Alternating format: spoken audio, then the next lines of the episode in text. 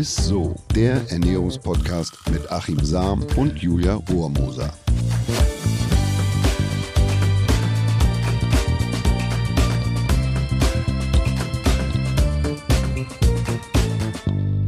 Hallo ihr Lieben, herzlich willkommen zu einer neuen Folge ISSO, dem Ernährungspodcast mit unserem ja, Ernährungswissenschaftler Achim Sam. Und mit einer, ja, wie bist du heute drauf? Gut gelaunt? Ähm, ja, eigentlich irgendwie wieder gut gelaunt. Also mit einer gut gelaunten Julia Rohrmoser. ja, Hallo. Wie sollte es anders sein? Ne? Ja, also heute haben wir tatsächlich mal wieder eine QA-Folge mhm. für euch. Ja, wir bekommen immer ganz viele tolle Zuschriften bei Instagram oder auch via E-Mail an isso.edeka.de, dass Achim es ja eigentlich gar nicht schafft, alles zu beantworten. Ich meine, du gibst dir ja schon Mühe, aber es geht halt nicht. Aber weil wir natürlich ja auch eure ganzen speziellen Fragen und Wünschen Raum geben wollen, gibt es heute endlich die volle Packung Fragen aus der Community. Deswegen, ich möchte mich an der Stelle A ja. bedanken mal für die vielen Fragen und vielleicht B auch entschuldigen, weil ich ähm, ich komme tatsächlich stellenweise nicht so richtig hinterher. Ja. Manche müssen lange warten auf eine Antwort. Das liegt einfach daran, dass ich euch keinen Murks schreiben will, sondern mich mit euren Fragen beschäftige. Also ja, deshalb ja. bitte habt Verständnis, wenn es etwas länger dauert, aber ähm, eine Antwort kommt ganz sicher und dann genau. ist die dann auch wirklich äh, äh fundiert, genau, ja, zumindest fundiert und richtig. Und das deshalb dauert es einfach einen Moment. Ja, und deswegen, wir haben jetzt hier einige Fragen äh, rausgepickt und wir haben nicht so viel Zeit, deswegen lass uns loslegen mit der ersten Frage, würde ich sagen. Oder mhm. Achim, bist du ready? Ja, klar. Sehr gut. Unsere Hörerin Tina will nämlich nämlich wissen, was an der Aussage nach 18 Uhr keine Kohlenhydrate mehr essen wirklich dran ist. Wie stehst du dazu? Das ist wirklich eine Frage, die mir sehr, sehr, sehr häufig gestellt wird. Und dann kommt meist noch, naja, wenn nach 18 Uhr gegessene Kohlenhydrate angeblich dick machen, woher wissen die denn, äh, wie spät es ist? Wissen die natürlich nicht. Aber es stimmt leider trotzdem, Kohlenhydrate am Abend oder kurz vorm zu Bett gehen, die setzen leichte an. Warum? Weil Insulin ausgeschüttet wird. Und dadurch werden Hormone blockiert, also quasi Gegenspielerhormone, Wachstumshormone beispielsweise, die wiederum verantwortlich sind oder mitverantwortlich sind für die Höhe der Fettverbrennung. Also wenn ich Insulin ausschütte, das ist ein anaboles mhm. Hormon, dann ist der Körper auf Speichern eingestellt. Und Wachstumshormone werden eben nur in der Nacht produziert, also HGH beispielsweise, Human Growth Hormone. Und äh, deshalb ist es quasi ein Widersacher. Also wenn Insulin ausgeschüttet wird, wird ähm, quasi Wachstumshormon blockiert. Und das ist wiederum wichtig eben für die Höhe der Fettverbrennung. Es wird also eher Fett eingelagert als Fett verbrannt. Mhm. Das ist der große Nachteil. Trotzdem ist eins ganz wichtig, wenn man mal nach 18 Uhr im Kühlschrank vorbeifliegt, dann bloß kein schlechtes Gewissen haben. Menschen nämlich mit negativen Emotionen, wenn man also Schuldgefühle hat oder schlechtes Gewissen, die nehmen tatsächlich schneller zu. Also wenn du mal nach 18 Uhr ist, Kohlenhydrate, dann sieh stattdessen zu, dass du vielleicht einfach am nächsten Tag ein bisschen mehr sportelst oder ein Workout machst, aber kein schlechtes Gewissen haben. Das ist okay. ganz wichtig. Sehr gut. Das ist aber krass auch, dass Leute mit schlechtem Gewissen dann doch ein bisschen mehr zunehmen. Finde ich crazy. Ähm, aber es sind natürlich jetzt nicht so die super News für die Midnight-Snacker. So, machen wir mal äh, weiter. Nina aus der Insta-Community ist nämlich so ein bisschen irritiert und braucht ein bisschen Aufklärung zu folgendem Thema. Ist Obst wirklich gesund, weil ja noch ziemlich viel Zucker enthalten ist? Wie stehst du dazu? Böse Zungen behaupten ja immer wieder, kommt oftmals aus der Fitness-Ecke, ja Obst oder Früchte, das ist auch nur bunter, böser Zucker. Es stimmt so natürlich nicht, zumindest nicht ganz. Dahinter steckt, dass der enthaltene Fruchtzucker, die sogenannte Fructose, in Verruf geraten ist. Fructose wird nämlich insulinunabhängig über die Leber verstoffwechselt. Die Leber wandelt den Zucker damit quasi direkt in Fett um und das führt äh, zu einer Ansammlung in der Leber und im Zweifel bei einem sehr hohen Verzehr zu einer nicht alkoholischen Fettleber aber auch zu Bluthochdruck und zu Stoffwechselstörungen kann das Ganze führen. Äh, Gibt es eine Studie zu des Deutschen Instituts für Ernährungsforschung, hat den Zusammenhang zwischen einem hohen Fructosekonsum und Übergewicht belegt. Dieser beruht nicht auf einer erhöhten Energieaufnahme, sondern auf einer Beeinflussung des Fett- und Kohlenhydratstoffwechsels. Aber, liebe Nina, jetzt schmeiß nicht gleich das Obst aus dem Fenster, denn das Problem sind nicht die zwei Portionen Obst am Tag, die man ja ess, äh, essen sollte. Das heißt immer five a day, aber da gehört ja auch noch Gemüse mit dazu, ähm, was man anteilig mehr essen soll, deshalb zwei Portionen Obst am Tag. Im Gegenteil, die Fructose oder die Fruchtzuckermenge bleibt bei zwei Portionen überschaubar und Früchte sind naturbelassene Lebensmittel, die quasi im Komplex noch viele wichtige Vitalstoffe liefern, also Ballaststoffe beispielsweise, sekundäre Pflanzenstoffe, aber auch Vitamine. Also Obst jetzt als bunten, bösen Zucker zu verdonnern, das wäre nicht richtig. Vorsicht ist allerdings geboten, wenn man jetzt viel Smoothie trinkt oder viele Säfte. Da nimmt man natürlich dann Früchte und Fruchtzucker in einer hochkonzentrierten Form mhm, dann zu sich. Mhm. Das macht Sinn auf jeden Fall. Okay, das heißt, ähm, Obst schmeckt nicht nur gut, sondern ist jetzt auch nicht so schlimm, wie man immer denkt. Nein, im Gegenteil. Also wie gesagt, im Komplex gegessen. Ja, so, ja. ich sage immer, ich bin Cowboy, also bitte, man muss das ja nicht immer irgendwie klein häckseln und ja. als Saft äh, trinken. Dann macht es auch ordentlich satt. Und nur wer halt jetzt äh, von morgens bis abends da viele Säfte trinkt und immer zwischendrin ja, ja. oder O-Saft oder Smoothies, ja, ähm, da kann es tatsächlich passieren, dass man recht schnell diese Fructosemenge erreicht hat. Und dann ähm, geht es tatsächlich auf die Leber. Ja. Ich hatte das mal in einem Vortrag, da kam eine vegan lebende Frau zu mir und sagte, ja, ich habe so Probleme mit der Leber, ich habe immer erhöhte Leberwerte äh, woher kann das denn kommen? Und, und dann hat sie mir erzählt, wie viel Obst sie am Tag isst. Und das war tatsächlich dann äh, der Schlüssel, weil sie eben dazu noch viele Smoothies getrunken hat. Ach, und das, dann okay. kann es schon mhm. zu einer mhm. Belastung kommen. Ne? Okay, alles klar. Unsere Instagram-Followerin Ronja möchte wissen, wie das perfekte Abendessen aussieht. Kannst du uns da vielleicht irgendwie so die beste Kombination nennen? Worauf sollten wir achten? Also, da sage ich immer dazu, entweder man will abnehmen oder man will gut schlafen. Beides ist nämlich so schwierig, wenn man beides haben will, weil äh, wer abnehmen will, der sollte ja am Abend möglichst Eiweiß oder Protein betont essen. Allerdings machen Proteine eben wach. Kohlenhydrate machen eher müde. Ähm, Wachmacher können auch Vitamine sein. Ähm, Mineralstoff oder Mineral wie beispielsweise das Magnesium macht eher müde. Also auch da muss man, muss man ein bisschen hinschauen. Deshalb würde ich jetzt Magnesium nicht unbedingt morgens nehmen, sondern eher am Abend, weil es zur Muskelentspannung dient. Wer hingegen gut schlafen möchte, der sollte tatsächlich Kohlenhydrat betonter essen. Ich weiß, eine schwere Entscheidung. Äh, deshalb lautet mein Kompromiss immer, mach dir als letzte Mahlzeit des Tages eine Mischung aus Protein, Eiweiß und gut lang anhaltenden Kohlenhydraten und dass man spätestens vier Stunden, bevor man ins Bett geht, äh, eben diese Portion isst. Und dann ist man eigentlich so auf einer ganz guten Seite und dann kommt es auch über Nacht noch zu einer guten Produktion von Wachstums Hormonen und Co. Und das ist eigentlich mhm. so mein Tipp. Damit kann man leben. Hört sich gut ja, an. Gut, ja, dann bin ich zufrieden. Fall. Sehr gut. Ja, das hat ja eigentlich direkt wieder zur ersten Frage gepasst, die wir heute hatten. Also fürs Abendessen würde ich sagen, sind wir damit sehr gut vorbereitet. Aber wie sieht es denn aus, wenn wir uns zwischendrin ernähren müssen? Kai, ein Start-up-Unternehmer aus Berlin, ernährt sich nämlich seit einem halben Jahr jetzt komplett von flüssiger Nahrung. Also zum Beispiel Shakes und so weiter und so fort. Und deswegen ist die Frage, wie gesund ist es überhaupt? Also lieber Kai, ich hoffe mal nicht, dass äh, du ähm, auf die Kauleiste bekommen hast und dich, du dich deshalb nur flüssig ernähren kannst. Das ist tatsächlich ein Trend aus der New Economy Bewegung im Silicon Valley und äh, da ging es eigentlich darum, dass man Zeit spart beim Kochen und äh, bei der Nahrungsaufnahme, dass man eben mehr Zeit äh, am Schreibtisch, am Computer verbringen kann und mehr arbeiten kann. Ist nicht so ganz mein Ding, kann ich auch nicht befürworten als Ernährungswissenschaftler. Ich bin sowieso eher der Cowboy, also das heißt, ich brauche Essen, was man beißen ja, kann, ja. zumindest langfristig. Kurzzeitig geht es tatsächlich mal, dass man sich von Shakes ernährt ernährt, macht beispielsweise auch ein Einstieg für eine Diät tatsächlich Sinn, weil man da eben so eine bilanzierte Diätform hat. Aber man muss da ganz deutlich unterscheiden. Es gibt einmal die Produkte, also beispielsweise die sogenannten Diätshakes und Mahlzeitenersatz. Da gibt der Gesetzgeber genau vor, dass alle essentiellen Nährstoffe enthalten sein müssen, dass man sich langfristig davon ernähren könnte, wird auch eingesetzt oder wurde ursprünglich entwickelt als Astronautennahrung oder auch in der Onkologie als Sondennahrung oder wenn man andere Erkrankungen hat, wo man darauf angewiesen gewesen ist. Da muss also alles drin sein, dass man langfristig da eben ähm, zurechtkommt und nicht in eine Mangelsituation gerät. Und jetzt gibt es aber Produkte, die, die gaukeln einem vor, als ob man sich da quasi langfristig von ernähren könnte oder als ob man nur diesen Shake äh, trinken äh, muss und man das würde quasi eine Mahlzeit ersetzen.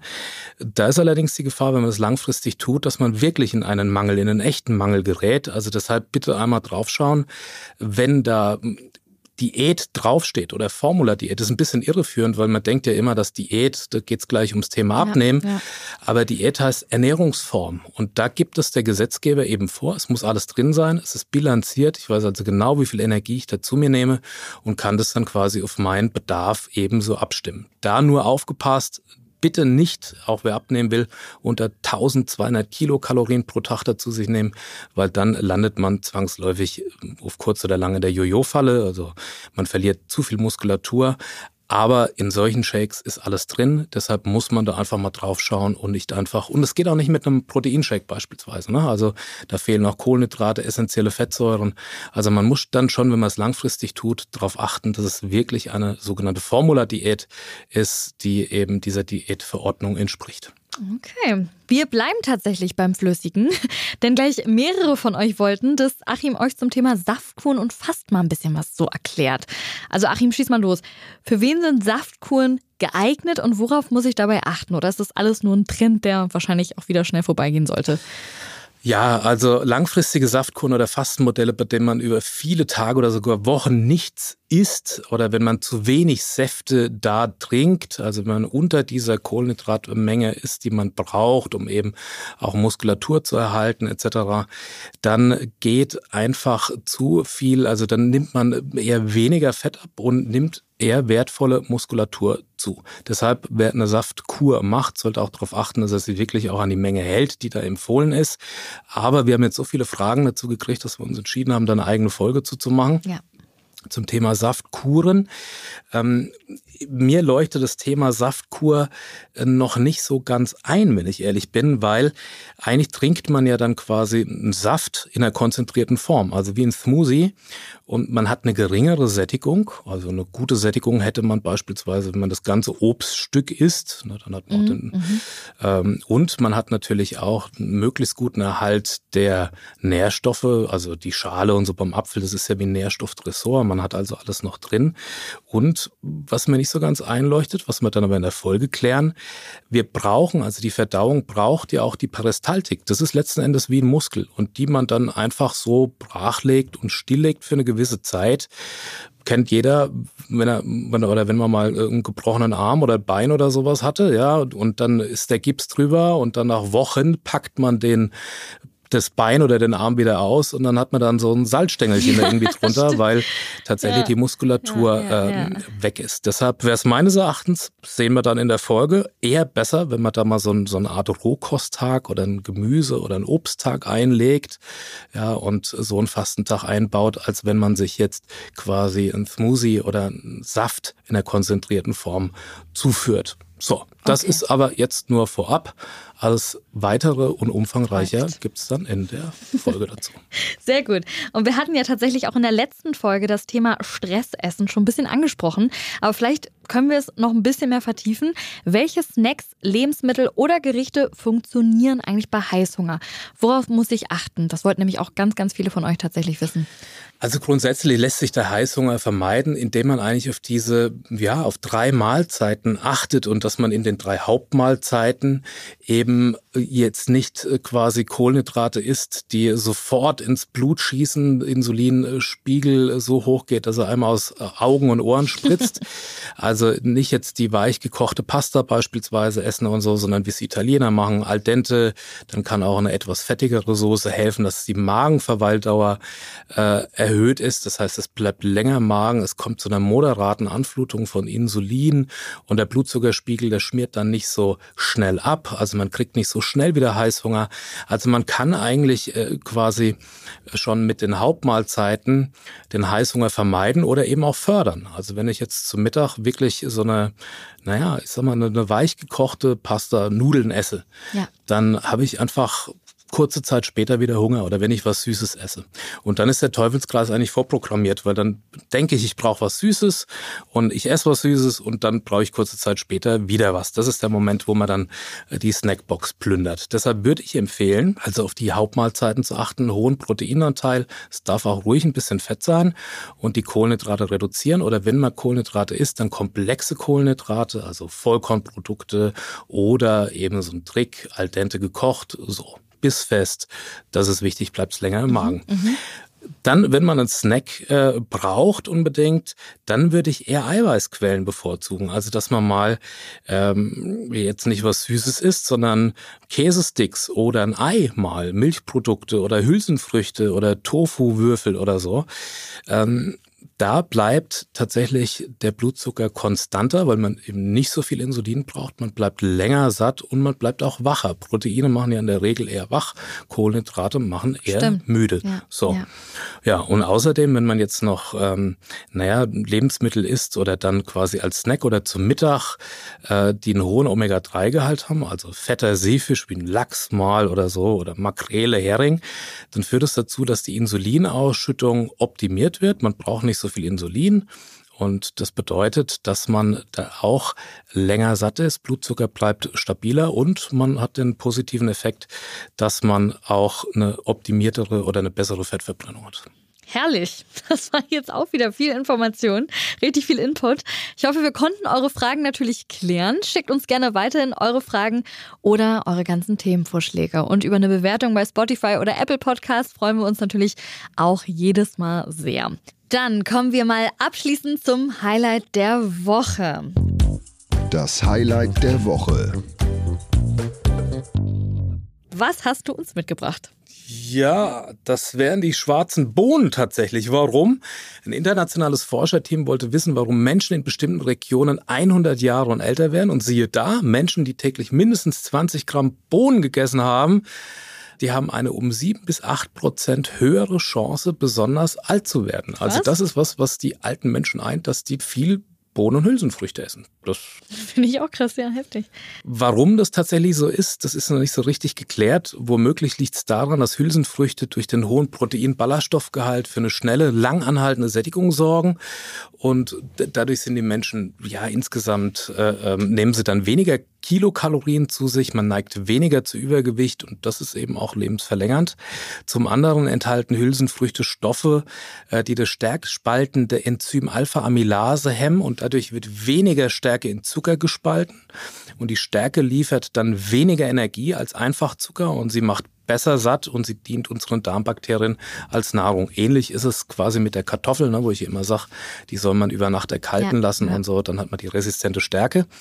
In einer klinischen Studie hat man, ähm, das finde ich auch wahnsinnig spannend, wenn es ums Thema Gewicht geht, bei übergewichtigen Patienten, da hat man die Effekte von der Kalorieneinschränkung untersucht. Also man hatte eine Probandengruppe, die haben 500 Kilokalorien pro Tag weniger gegessen und der anderen Probandengruppe, die haben einfach nur 120 Gramm Hülsenfrüchte pro Tag obendrauf gegessen. Und siehe da, nach acht Wochen hatten beide Probandengruppe, äh, einen reduzierten Bauchumfang und niedrigeren Blutdruck. Und das Spannende war, dass die Gruppe, die einfach nur 120 Gramm Hülsenfrüchte pro Tag mehr gegessen haben, da waren die Effekte tatsächlich sogar noch etwas größer als bei der Probandengruppe, die 500 Kilokalorien am Tag weniger gegessen hat. Das fand krass, ich so. Und welche Bohne ist jetzt die beste? Richtig, die schwarzen, sonst hätte ich sie auch nicht vorgeschlagen. Hier gilt wieder, je dunkler und intensiver die Farbe, desto höher der Gehalt an gesunden sekundären Pflanzenstoffe. Weiße Bohnen beispielsweise enthalten pro 200 Gramm 30 Milligramm Polyphenole, die schwarzen dagegen 125 Milligramm bei der gleichen Menge. Also das ist schon eine ordentliche Portion Unterschied, mehr. Ja. Super, dann danke dir, lieber Achim, und wir sagen auch schon Tschüss und bis zum nächsten Mal. Ne? Ist so. Tschüss. Ciao. Dieser Podcast wird euch präsentiert von Edeka. Wir lieben Lebensmittel.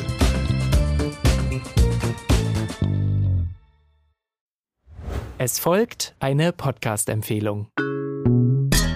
Lo, bist du bereit? Ich bin sowas von ready. Are you ready? Herzlich willkommen bei Cheers, dem Weinpodcast mit Lou. Das bin ich, studierte Weinexpertin, Weinwirtschaftlerin und Weinbloggerin. Und ich bin Jonas. Ich bin hier, um Lou eine Menge Fragen zu stellen, denn wir sprechen in diesem Podcast über Wein, über Spannendes und eigentlich alles, was man wissen muss. Egal, ob man Weinanfänger ist oder fortgeschritten, dieser Podcast ist für alle bestens geeignet, die Bock auf Wein haben. Ja, welcher Wein passt zu welchem Essen? Warum ist Säure im Wein eigentlich so wichtig? Und wie kommen die Aromen in euren Wein rein?